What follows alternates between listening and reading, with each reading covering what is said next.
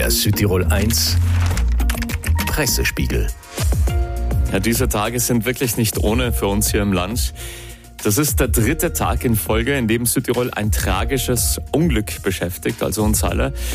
Dazu unser Redaktionsleiter Daniel Reiner. Einen guten Morgen. Bei fast allen lokalen Medien mit dabei das Unglück des Bauern vom Kohlhof im Saarntal, der bei Waldarbeiten ums Leben gekommen ist. Unter anderem ist auf Stollidee zu lesen, dass der Verunglückte wohl tragischerweise von seiner Frau gefunden wurde. Auch auf der Altoadische Titelseite das Bild des Bauern und ein Foto der Einsatzkräfte vor Ort.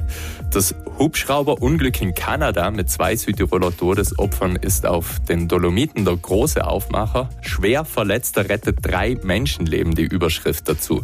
Es sei Jakob Oberauch gewesen, der es trotz der Verletzungen noch geschafft habe, mit einem Funkgerät die Rettungskräfte zu alarmieren und sie an die Unfallstelle zu lotsen. Schwenk damit auf die Politik. Wir haben jetzt eine Landeshauptmann-Stellvertreterin.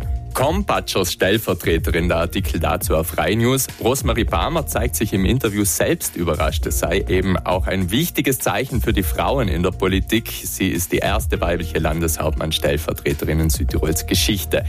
SVB Postenkarussell liefert nächste Überraschung, ist in den Dolomiten zu lesen.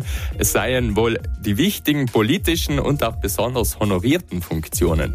Rosemarie Barmer, Landeshauptmann Stellvertreterin, Arnold Schuler, Landtagspräsident, Harald Stauder, Leiter der SVB-Fraktion im Landtag.